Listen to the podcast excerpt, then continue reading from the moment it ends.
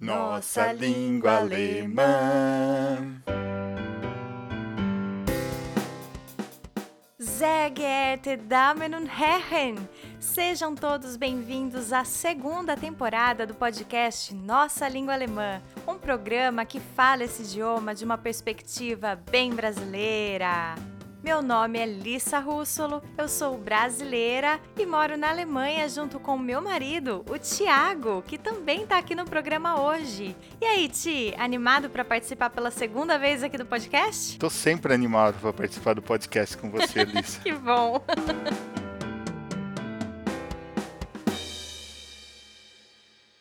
Para quem ainda não ouviu a participação do Tiago na primeira temporada, conta aí para os ouvintes como é que foi. Bom, foi um prazer participar do podcast com você. Uh, foi o nosso primeiro episódio com convidado, então as coisas ainda estavam é, entrando nos eixos, né? É verdade. Uh, foi muito divertido. A gente falou como é aprender alemão no trabalho. Eu expliquei um pouquinho como é que eu faço, como que foi a minha trajetória aprendendo alemão. Contou a sua experiência. Isso, contei algumas coisas que eu faço hoje em dia no trabalho para fortalecer meu aprendizado. Então foi bem legal. Eu aconselho que vocês ouçam especificamente o meu programa.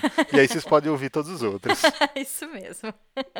E se você quiser entrar em contato com a gente, tirar uma dúvida da primeira temporada, mandar sua sugestão para os próximos programas, ou mesmo trocar uma ideia com a gente, é bem fácil. Vocês podem entrar em contato com a Lisa através do Instagram, arroba aondeeuflor. Também tem o e-mail, nossa língua alemã@gmail.com. É isso aí. E tem um segredinho. Muitas vezes, quando as pessoas mandam algumas mensagens via Instagram para a Lissa é sobre nossa língua alemã ou sobre é, vivendo na Alemanha, né? Eu que respondo. É verdade, você é meu secretário. É, eu sou. é, geralmente eu falo que sou eu respondendo, né? Uhum. Mas se você receber uma mensagem da Lissa, pode ser que tenha sido eu que tenha escrito. É verdade. o Thiago adora acompanhar o meu Instagram. Ele fica lá nos bastidores e tal tal, e de vez em quando ele pega para responder as mensagens também. Então, escreve para mim que você pode ter uma resposta dele também.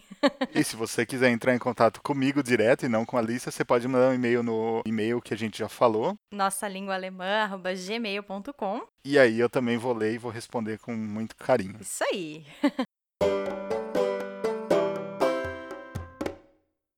Ah, Ti, sabe outro segredinho que eu já revelei também lá pelo Instagram? Mas também, né, não, agora não é mais segredo, porque tem um monte de gente que já sabe. É. A história da música tema aqui do podcast. Tan, tan, tan, tan, tan, tan. Gente, olha só que orgulho que eu tenho. Quem compôs essa música foi o próprio Tiago. Ou seja, na verdade, ele participa todo o programa aqui comigo.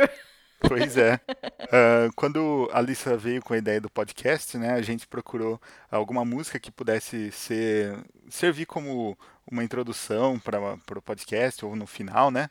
E aí a gente procurou na internet e não achamos nada que a gente é. gostasse. Uhum. Aí eu falei para ela, quer saber? Eu vou eu mesmo compor essa música aí. E aí, conversando um pouquinho com ela, como que a gente queria, aí a gente, nossa língua alemã, é, nossa língua alemã, é. nossa língua alemã. E aí eu coloquei a música, trabalhei no computador e saiu a música tema do podcast.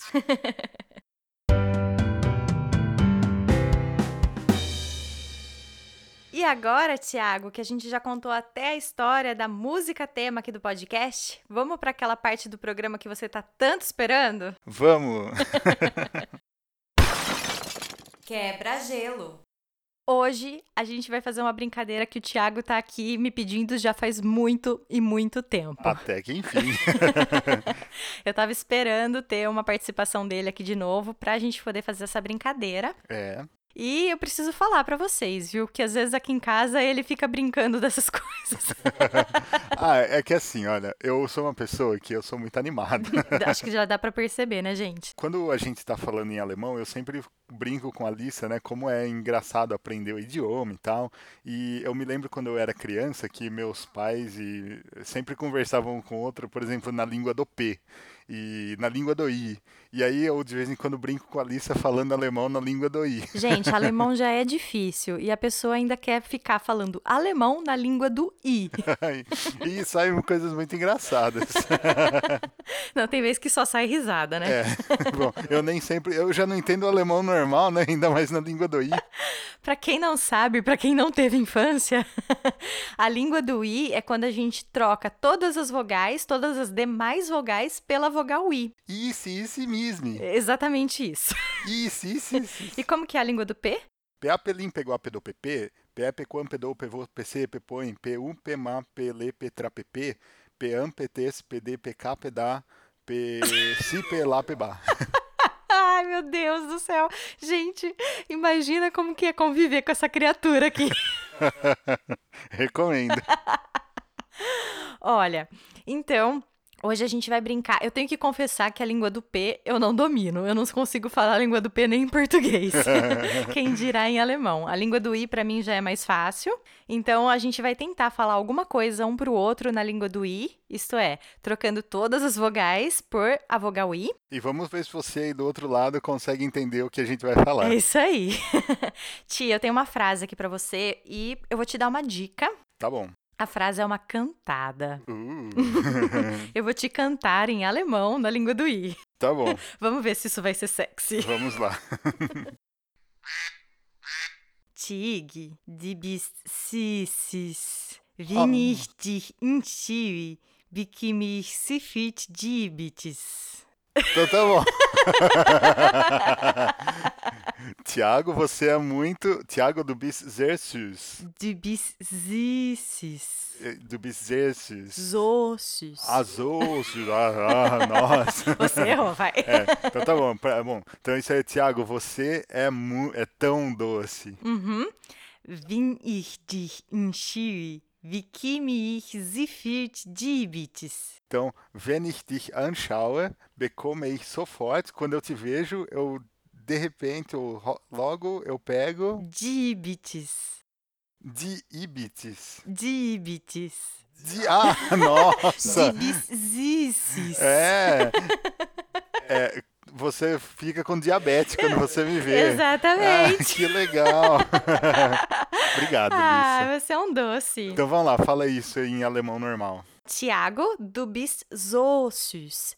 Wenn ich dich anschaue, bekomme ich sofort Diabetes. Ah, Tiago, você é um tão doce. Quando eu te vejo, eu pe- pego. É, Tiago, você é muito doce. É, quando eu te vejo, na hora eu fico com diabetes. É isso aí. Tiago, sua vez. Então tá bom, agora é minha vez, eu vou te dar uma dica. O que eu vou falar pra você é um trecho de uma música. Um trecho de uma música. É, eu conheço essa música? Você conhece desde criança. Meu você Deus. conhece. Em alemão? Não, a música é em português. Ah, você traduziu. E eu traduzi pro alemão. Tá bom. Tá bom? Então vamos lá. Brasilien, Inserin, ewigen Liebe, sie Simbi, die Fliege stets gehießt, in viele Sterne, in Liebe grün kündigt sie, fing ihnen sie nicht in vergangenen Glins. Tiago, eu não entendi. Só sei que tem Brasil, Brasil, Então vamos lá. Brasil. Brasilien, Uhum. Inserin, ewigen Liebe, sie Simbil. Nossa, nossa, um sere... Was? Ewigen É, eterna? Liebe, É, será que é vida ou amor? Liebe, sie Simbil. Samba? Simbil.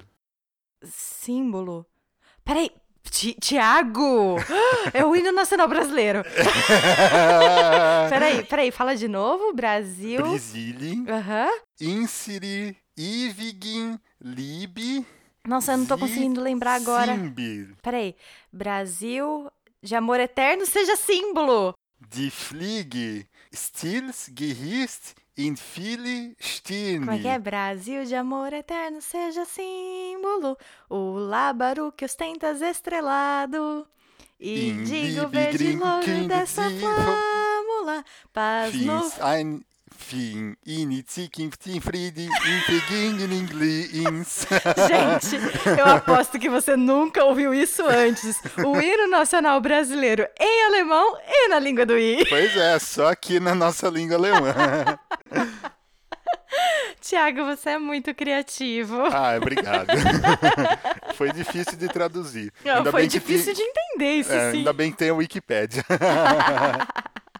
Eu me diverti. Ah, foi legal. Foi mesmo. E se você quiser conversar mais em alemão na língua do I, é só entrar em contato comigo.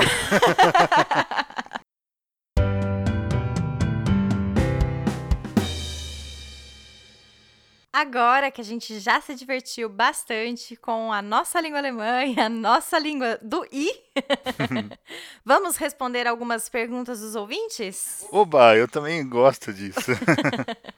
Hoje nosso programa vai ser um pouquinho diferente. Pois é, logo que acabou a primeira temporada do podcast Nossa Língua Alemã, é, você abriu o seu Instagram para algumas perguntas que a gente ia responder nessa segunda temporada, né? Isso mesmo. E aí a gente recebeu perguntas de todos os tipos. Então, o que a gente vai fazer aqui hoje é responder a essas perguntas para vocês. Isso aí, e pessoal, mais uma coisa que a gente queria falar é que nós, Alissa e eu, nós não somos especialistas De em língua alemã, né? Então, hoje a gente vai responder aqui as perguntas de acordo com o nosso conhecimento. Esse conhecimento, ele muitas vezes é falho, né? É a nossa perspectiva mesmo. Espero que possa ajudar vocês aí. Ah, outra coisa que eu gostaria de falar aqui é que eu, agru- eu tentei agrupar as perguntas de acordo assim com os temas delas, então eu tentei deixar as perguntas parecidas todas juntas. E a primeira pergunta veio da arroba Edilane Santos 94. Ela perguntou assim: Como ficar mais fluente? E como adquirir vocabulário? Nossa, que pergunta. não, nada contra a pergunta falando, que pergunta complexa, né? Porque não tem uma resposta, né? É. São várias, mas Na assim, verdade, eu faço uma pergunta para essa pergunta, porque ela fala assim, né?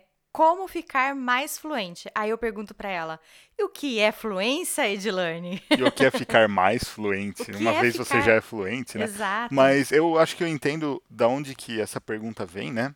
Eu diria que assim, a primeira coisa é nascendo na Alemanha. Quando você nasce na Alemanha, a chance de você aprender alemão é maior. Se A- você morar a chance aqui, de você ser fluente é ainda É, maior. Exatamente. Mas se você é como eu, se você é como eu e não nasceu na Alemanha e foi aprender alemão bem mais velho, eu diria que a melhor maneira de aprender e de exercitar o alemão é vivendo num país que fale a língua alemã ou em um local onde as pessoas falam mais o alemão, como por exemplo, estudando em uma escola que seja em duplo idioma e um deles é o alemão. Ah, se você não tem essa oportunidade, é se expondo ao máximo à cultura. Então, assistindo filme, ah, ouvindo música e o vocabulário é da mesma coisa. Eh, você pode ler livros, depende muito do que funciona para você. Eu sou uma pessoa que, se eu lesse o dicionário em alemão, eu ia sair no final e não ia saber nenhuma É, palavra. é. Mas olha, eu acho que assim, quando a gente pensa em fluência, a gente pensa em você falar sem muitas travas, né? E quando a gente fala em idioma estrangeiro, automaticamente a gente pensa em travas, porque a gente fica todo travadão ali na hora de conversar com alguém e colocar o conhecimento à prova. Então, eu acho que assim, uma dica para a gente tentar destravar é relaxar, pegar mais leve consigo mesmo, é, ah, não se importar tanto com os erros. E nessa temporada da- do, do podcast, a gente vai falar bastante sobre isso, sabe? É, em relação aos nossos sentimentos quando a gente fala alemão, por que, que a gente se sente às vezes com tanto medo, com tanta vergonha e tal. E aí eu acho que trabalhar esses sentimentos ajuda muito a você soltar essas travas e ganhar mais fluência, né? E sobre adquirir vocabulário, uma coisa que eu gosto muito é hum, procurar os temas do meu interesse em alemão. Então, por exemplo, se eu gosto de maquiagem ou se eu gosto de fotografia, eu vou assistir alguns vídeos sobre isso em alemão no YouTube. Ou então, outra coisa que eu gosto muito de fazer é ler rótulos de embalagem em alemão. É um jeito de ganhar vocabulário. Pois é, e é o vocabulário que você usa também no dia a dia, né? Exato. Porque não adianta nada você ler é, termos técnicos e aí você não usa isso, ou vice-versa, você só usa termos técnicos e aí você vai ler embalagem de produto de limpeza, né? Exato. A segunda pergunta, Tiago, veio da arroba Fabi Morens e ela pergunta alguma coisa nesse sentido também. Ela pergunta assim: Como você conseguiu absorver tanto vocabulário? Dicas. Bom, eu tenho uma dica para essa, porque é uma coisa que eu sempre penso. Toda vez que eu aprendo uma palavra nova, é, uh, ainda mais hoje em dia que uh, a gente começa a ver palavras diferentes, que a gente antes no começo era só as basiquinhas, mas agora a gente vê palavras diferentes. A melhor maneira para mim de memorizar é usar essa palavra o máximo possível. Então, quando alguém me fala uma palavra nova, eu tento logo em seguida fazer uma frase com essa palavra. Uhum. Sei lá, eu tenho a minha palavra do dia, eu escrevo a palavra que eu quero aprender e eu tento ficar usando essa palavra no dia a dia. Certo. E aí, de repente, eu vejo essa palavra e falo: olha aquela palavra que eu aprendi. É um exercício de memória. Exatamente. Então, quanto mais você usar, mais fácil é para você memorizar. Exatamente. Beleza, então. Espero que a gente consiga ter ajudado vocês um pouquinho. A próxima pergunta vem da arroba Fab. Se puder, fale mais sobre a prova do B2. Lício, eu acho que você pode falar melhor do que eu. pois é. E Tiago, a arroba Roberta em também fez uma pergunta bem parecida com essa. Ela perguntou assim: Como é a prova de certificação que você tem o domínio do idioma? Bom, eu fiz essa prova faz um pouco mais de um ano e eu deixei lá no meu blog www.aondeeuflor.com.br um relato bem explicadinho de como foi essa prova, o dia do exame, como que eu me preparei para ele e tal. Resumindo aqui, eu achei a prova tranquila de ser feita, mas para mim a parte mais difícil foi lidar com o tempo, porque as horas passam voando na hora do exame. Olícia, e você consegue falar assim no que a prova é dividida? Como que é? Ela é dividida na parte escrita e a parte oral. Então, na parte escrita, tinha perguntas, é, tem, tinha a parte de leitura, compreensão de textos, gramática. Depois a gente também tinha uma, uma redação, produção de um texto. No meu caso, eu tive que escrever uma carta de reclamação. E depois a gente teve que fazer uma apresentação sobre um tema, falando sobre esse tema, né? Essa apresentação ela é preparada previamente, eu consegui me preparar em casa e tudo mais e conversar com alguém ali, discutir sobre um tema na frente dos avaliadores. Se eu nunca fiz uma aula de alemão na minha vida, eu consigo passar na prova do B2? Se você falar alemão, sim. Será? Bom, não sei. Mas então você fez alguma, alguma coisa específica para essa prova? Eu acho que para se preparar para essa prova, é bom pesquisar modelos da prova que você vai fazer na internet e treinar bastante, inclusive com o relógio do lado, para simular o tempo da prova, porque, como eu disse, o tempo passa muito rápido quando você está sendo avaliado. Uhum. Foi assim que eu me preparei. Eu fiz também um, um curso preparatório exclusivo para esse tipo de prova, para esse exame de proficiência. Eu recomendo bastante também. Tem livros que falam bastante sobre isso, não é difícil de achar esse conteúdo. Mas se você quiser saber exatamente como foi, eu recomendo esse texto que eu deixei lá no blog. E digo já que futuramente esse é um tema que eu pretendo trazer sim aqui no podcast Nossa Língua Alemã, tá bom? Legal. Uhum. Bom, Lissa, agora tem mais três perguntas que falam mais ou menos sobre o mesmo tema. Uh, arroba gzcouto. Vai ter episódio sobre filhos bilíngues? Arroba Projeto Fui. Experiências sobre o ensino de alemão para filhos. E arroba mcastilho3 alguma dica para ajudar seu filho na escola quando você não fala alemão e ele tem tarefa? um, bom, eu acho que esse é um tema que eu não vou poder ajudar ainda. Nem eu. Mas eu sei que um dos episódios dessa temporada tá abordando um tema assim, não é, Alice? É, um tema semelhante, né? É, nessa temporada, nessa segunda temporada do podcast Nossa Língua Alemã, eu trouxe uma amigona minha, a Bia, do arroba de repente 7 a 1. Ela contou bastante sobre a experiência dela de ter filhos aqui na Alemanha. Os filhos dela estão aí na escola e estão arrasando nesse idioma, falam alemão muito, muito bem. Ela contou sobre essa experiência e também dividiu com a gente como é falar português em casa, né? Que ela preserva muito o nosso idioma materno em casa. Mas tentando responder um pouquinho assim sobre essas perguntas, primeiro vai sim ter episódios sobre filhos bilíngues, como eu já disse. Bom, mas sobre experiência sobre ensino alemão para filhos, isso também depende muito com relação ao a situação que seus filhos vieram, qual a idade que eles têm, né? Se a gente está falando, ah, filhos que já foram alfabetizados no Brasil, como vai ser para eles aprenderem aqui na Alemanha? Uh, para cada faixa etária é diferente, né? Então, por exemplo, tem aquelas crianças que elas não falam nada, nascem na Alemanha e aí elas vão aprender alemão no kindergarten. Então, assim, os pais ficam todos preocupados, nossa, será que eu já tenho que começar assim que ela nasce falar alemão? Não, tipo, a criança ela aprende melhor e mais rápido do que a gente. É, mas uma coisa que eu gosto muito de pensar é que a criança ela é um ser humano tanto quanto nós. Exato. então, se é difícil para nós, adultos, também pode ser difícil para eles. E aí, eu acho que as dicas que nós usamos para nós também vale para os pequenos. Então, se a gente sempre fala, vai com calma, pega leve consigo, um passo de cada vez, não adianta querer aprender tudo de uma vez, eu acho que para as crianças é a mesma coisa. Ainda que a cabecinha delas seja assim uma esponja, que elas absorvam esse conteúdo de um jeito que parece mágico e nossa, como eu queria aprender tão rápido quanto elas, elas também têm o tempo delas. Eu acho que talvez não deve ser legal forçar. Eu não sou mãe, eu não sei, eu não sou nenhuma especialista para afirmar isso, mas eu acho que talvez com leveza e não forçar no dia a dia ela vai aprender, sabe? Inclusive sobre a tarefa, né?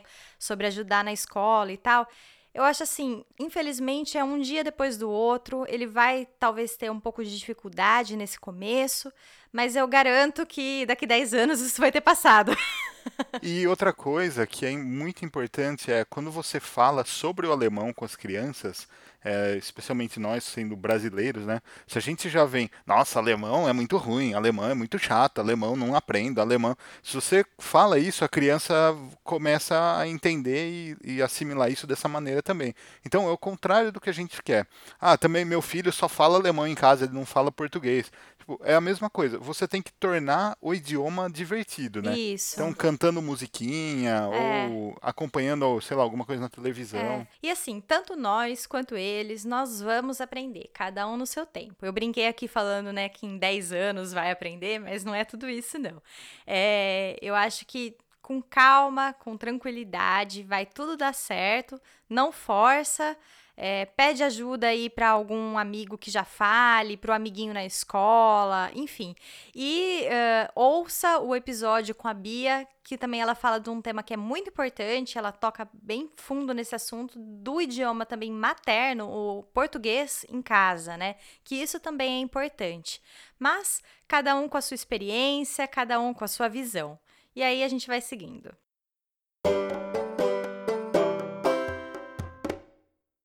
Legal, Lissa. Vamos para a próxima pergunta. A arroba pelo mundo.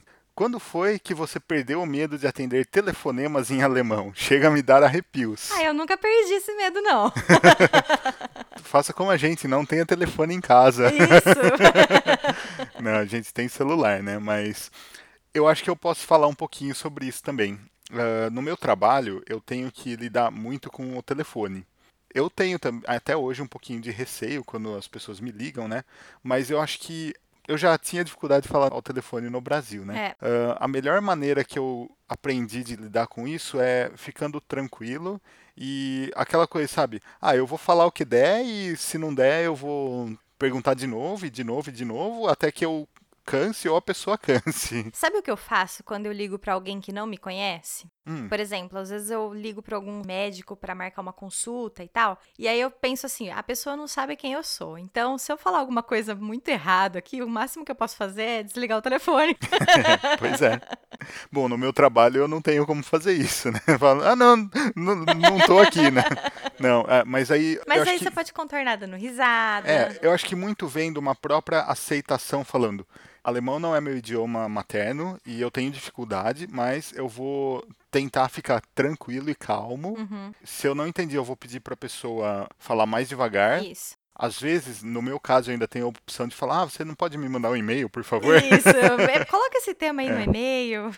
Mas se isso não for uma opção, eu diria que é indo com calma. Isso. Ah, e fazendo um rascunho do lado também para ajudar, anotando. É, quando você tinha que ligar para algum médico, alguma coisa, você não fazia uma coisa eu assim? Eu sempre faço isso, até hoje. Quando eu vou fazer alguma consulta e tal, eu já coloco no papel até o meu próprio nome, porque. gente, Faz um gente... roteirinho. É, eu faço um roteirinho completinho do que eu tenho que falar, porque quando a gente vai falar em alemão, trava tudo, esquece até quem eu sou.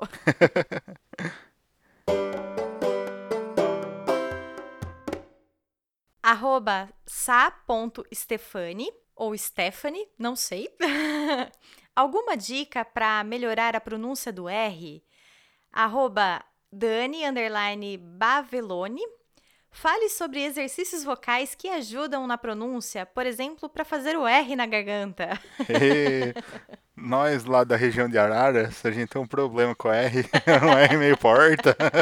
Porta? É. Bom, brincadeiras à parte, uma vez eu li num blog, só que agora, infelizmente, eu não, não tenho mais o, o nome desse blog para passar aqui para vocês. Um exercício bem bacana para fazer essa pronúncia do R. Bom, para quem não sabe, o R do Hochdeutsch, né, que é o alemão padrão, assim, o alemão da Globo, como dizem meus amigos do podcast Alemanha Cast, é um R que ele é pronunciado assim guturalmente, ele vem aqui de dentro assim, sabe? E aí eu li num blog uma vez que esse som, ele é bem parecido ou então ele é o som que a gente faz quando a gente faz gargarejo. Sabe quando você coloca a água na garganta e faz um negócio assim? Esse é o som né, mais próximo que a gente conseguiria fazer desse R alemão dos alemães do alemão da Globo. Uhum. então, é nisso que muitas vezes eu penso quando eu tô fazendo esse R, né? Eu penso, por exemplo, em Herren. Eu penso nesse som de fazer gargarejo. Um negócio assim, mas não sai. É, é, difícil mesmo, porque na nossa língua materna, né, no português lá do Brasil, pelo menos, é, não tem esse som. E aí é difícil. Só que ah, quando eu tô falando alemão, eu não sei você, Thiago, mas eu também não fico me importando muito com isso, não, de fazer a pronúncia perfeita. Eu faço do meu jeito, as pessoas costumam entender e eu tô satisfeita. Sim, é, as pessoas costumam entender. Eu me esforço um pouquinho só para fazer claro, o meu R, né? Uhum. Mas uh, no fim das contas, eles vão entender. É como quando a gente brinca no Brasil com os pessoal que fala inglês, eles não têm o R deles, estão meio engraçado. É, e a gente entende. E a gente entende. Uhum. Então, é, com relação a pessoal entender você falando, é, eles vão entender. Pode ser que não seja o R mais bonito, mas, enfim, eles uh, não, não vai prejudicar o entendimento. Agora, se você quiser falar ele mais bonitinho mesmo, eu diria que é muito ouvir e treinar. Então, Isso. Então, se você encontra alguém que fala o R alemão do jeito que você quer, você ouve bastante, tenta imitar. E quando você tiver oportunidade com algum amigo seu alemão, é, fala, oh, pode me corrigir, você me ajuda a melhorar. E com o tempo, isso eu uso para outras coisas no meu trabalho. Uh, meus colegas alemães sempre estão me corrigindo em alguma coisa, inclusive na pronúncia. Então é, é importante você também pedir ajuda de um alemão que possa entender a sua dificuldade e talvez te ajudar a corrigir. Mas não fique preocupado se o seu R não for o R perfeito do Hochdeutsch, porque eles vão te entender do mesmo jeito. Exato. Arroba VivianSMO mandou uma pergunta aí, Lissa. Por que é tão difícil ordenar as palavras em uma frase? Tenho muita dificuldade com isso. Por que Por tão quê? difícil é as palavras em uma frase ordenar? Gente, é a lógica alemã, né? É, é difícil porque é diferente. Então a gente está tão acostumado com a lógica do português do Brasil Isso. que você tem que mudar o jeito que você pensa em colocar as palavras numa frase. Para quem não fala alemão ainda e não, não sabe do que a gente está falando, pensa no mestre Yoda. É mais ou menos assim que os alemães falam. É, eu tentei fazer isso com a pergunta dela, né? É difícil porque a gente não está acostumado. É, mas a partir do momento que você já vai se habituando com o idioma, isso vai ficando cada vez mais tranquilo dentro da sua cabeça, sabe? É como, sei lá, entender matemática ou entender alguma matéria difícil na escola. Você pratica, pratica, pratica, e de repente você está fazendo com maior, não vou dizer tranquilidade, né? Mas faz Mas, mais naturalmente. Mais naturalmente, é. É, uma coisa que para mim é bem marcante é, por exemplo, quando você está falando alemão, aí você põe um vírgula, das, com dois S, uhum. e daí o verbo vai para o final. Então, é sempre assim, toda vez que tem um vírgula, das, o verbo vai para o final. Então, é uma, uma regra que eu aprendi, eu decorei, e toda vez que eu vírgula das, eu ligo uma, um sinalzinho assim no meu cérebro, agora o verbo tem que ir para o final. E aí eu me viro para pôr o verbo no final. Eu tenho uma dica que uma professora minha passou uma vez na escola. Oh, legal, dica é sempre bom. Além de ser professora de alemão, ela também era fonoaudióloga. E ela trabalhava muito essa parte, né, dos fonemas, do, do barulho que tem o idioma alemão para nós que somos estrangeiros. É o som do idioma, não o barulho. Isso, o som, desculpa. A melodia, acho que na verdade a palavra que eu estava procurando é a melodia do alemão para nós é, estrangeiros, porque nós temos no português uma melodia que é completamente diferente da melodia, se é que a gente pode chamar de melodia em alemão. O que ela fazia era bater palma em cada uma das sílabas que a gente pronunciava numa frase. Especialmente quando essa frase tinha aí elementos invertidos, por exemplo, do português, é, diferentes do português. Então, por exemplo, na frase, que bom que você está aqui, que os alemães dizem mais ou menos assim. Schön, dass du da bist. Seria mais ou menos assim. Schön, dass du da bist. Schön, dass du da bist. Então, a gente falava essa frase batendo palma e enfatizando bem essa melodia, sabe? Na, na, na, na, na. Na, na, na, na, na. Que é diferente, a gente fala, que bom que você tá aqui. Que bom que você está aqui. Que bom que você está aqui. É diferente. Então, se você começa a enfatizar esse som que tem o alemão, essa melodia do alemão, batendo palma ou batendo o pé no chão, de algum jeito ensaiando na sua casa na frente do espelho, por exemplo, fica mais fácil de entender como funciona essa melodia né, do, do idioma estrangeiro, e aí como também encaixar os elementos da frase no alemão. Nossa, gostei muito dessa dica, Lisa. Pois é. Muito interessante. Legal. Passando então para a próxima pergunta, ou melhor, para as próximas perguntas, uma sequência aqui de perguntas difíceis. Como o tema que elas abordam. É. A arroba Melissa Peixoto P perguntou: para declinar, a gente precisa saber os gêneros, algo que no começo é frustrante. Como é para você? É uma frustração mesmo. Próxima pergunta. Bom, mas calma aí. A arroba Suelen Panke. Tem dicas para estudar as benditas declinações? Tenho muita dificuldade, faço B2 e ainda nada. Uau, é, eu faço, já passei disso e também nada. arroba Quinteto Rocha. Alguma dica para aprender declinações? Isso nunca entrou na minha cabeça. Ah, Tiago, eu acho que eu vou juntar mais uma pergunta aqui nesse saco de perguntas difíceis. Ah. Arroba, underline Larissa PS0 perguntou. Qual é a melhor maneira de estudar e memorizar a gramática alemã? Já que a gente está falando aí de coisas difíceis, eu vou colocar essa pergunta em jogo também.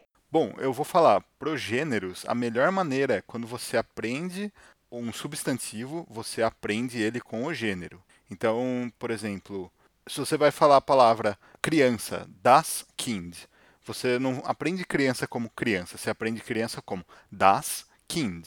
Então, isso já ajuda você na hora de decorar os gêneros. Tem umas outras dicas, por exemplo, a maior parte das palavras que terminam com E são de, ou quando tem um ung no fim, também é de. A maioria, não todas. A maioria. Mas isso ajuda você a entender e aprender os gêneros, né? Sim. Mas olha, para falar bem a verdade, eu não fico preocupada muito com gênero, não. Eu tento decorar o máximo possível, mas eu sabe que eu não me importo com isso? É, eu acho que me, me bloqueia muito quando eu tô falando com alguém e fico pensando em qual é o gênero certo daquela palavra bendita que eu esqueci. Ah, eu falo o mesa. O cadeira. O cadeira. Eu troco mesmo e sem, sem problema muito grande. É, mas até você chegar nesse nível de falar, ah, não tem problema demorou também, porque no começo a gente quer ser perfeito, É, a é gente quer verdade. aprender perfeitamente, a Uhum. gente quer falar perfeitamente. Então, são dois caminhos. O primeiro é você usa esses macetes. E o segundo é você ficar tranquilo, porque isso vem com o tempo, né? É. É bom você prestar atenção, claro, para tentar não aprender errado, porque depois para desaprender também é difícil. Mas uma vez que você fale, ah, é tudo bem, eu vou aceitar do jeito que é, você vai aprendendo com o tempo. Eu gostaria de dizer também uma coisa que eu acho que é importante. Eu gostaria muito que os ouvintes refletissem um pouquinho sobre isso, né? A gente sempre pensa, ah, as declinações do alemão, essas benditas declinações do alemão, porque no português não tem declinação. Pera lá. No português não tem declinações, mas a gente dá um jeito de colocar alguns elementos na nossa frase que fazem esse papel que no alemão é exercido pelas declinações, né? Eu gostaria de indicar aqui um site que é o aprenderalemão.com. Ele, se você colocar lá na, na busca desse site, né, por que declinação do alemão é tão difícil, você vai encontrar um texto bem interessante. É, vou repetir de novo o site www.aprenderalemão.com. É um site bem bacana, com várias reflexões bacanas aí sobre o idioma alemão. E lá ele dá vários exemplos, né, de elementos no- da nossa língua portuguesa que funcionam bem, que fazem o mesmo papel das declinações no idioma alemão. Um exemplo que esse blog dá, e eu achei isso bem interessante, é a- o uso dos pronomes pessoais, né, que fazem essa declinação aí no idioma português, né? Quando a gente fala eu gosto da Joana, mas ela não gosta de mim. O eu se transforma em mim depois de uma preposição de, Uhum. né? Ou então, eu, Eu conheço conheço. a Maria, mas ela não me conhece. Então, no nosso português, tem algumas coisas, alguns joguinhos de palavras, né, que se transformam em outras de acordo com o uso. E isso é muito semelhante com as declinações do alemão. Então, às vezes a gente fica falando que ai, as declinações não entram na nossa cabeça, mas com o tempo, se isso entra, se você sabe que eu gosto da Joana, mas ela não gosta de mim, É. com o tempo, isso vai entrar na sua cabeça também. Mas é tempo, uso, paciência, erro, erro e mais erro para poder acertar lá na frente. É. Olissa, ah, tem umas tabelas que tem as declinações escritas? Ah, na internet dá para encontrar essas tabelas. É, porque aí, ouvinte, assim como você que tem essa dificuldade, eu gostaria de fazer isso esse ano, já que a gente tá, né, começo do ano. Aham. Eu acho que eu vou procurar para mim umas tabelas com declinações nos casos acusativo, dativo, genitivo, e eu vou imprimir isso e colar na minha mesa do trabalho, porque daí quando eu estou escrevendo um e-mail, eu consigo olhar e depois de um tempo de tanto fazer e repetir e tal, eu vou aprender. É, essa é uma boa dica. Eu acho que eu vou fazer isso sim. Sim, a gente pesquisa então na internet umas tabelas aí. Se alguém, se algum ouvinte também de bom coração tiver uma tabela dessa para mandar pra gente, já sabe o nosso e-mail. Nossa língua alemã, gmail.com. Isso aí, nunca te pedi nada. Isso aí. Legal, então essas foram algumas das perguntas que a gente recebeu. Se a gente não chegou a ler a sua pergunta, não se sinta frustrado. A gente pode repetir esse formato outras vezes. É isso né? aí. Se você gostou desse formato de perguntas e resposta, me fala também, manda o seu feedback, porque quem sabe a gente não grava mais um na próxima temporada. É isso aí. E se você também tiver alguma coisa, algum tema que você quer que a gente se aprofunde, nos avise também através do e-mail ou entrando em contato com a Lissa pelo Instagram, porque isso nos ajuda também a preparar as próximas temporadas do nosso podcast. Muito obrigada pelas perguntas, pela participação e pela audiência. Essa temporada tá cheia de temas interessantes. Eu espero que você aproveite e continue conosco nos próximos programas. É isso aí, pessoal. Fiquem agora com a nossa música tema Cante com a gente! e até a próxima. Até a próxima!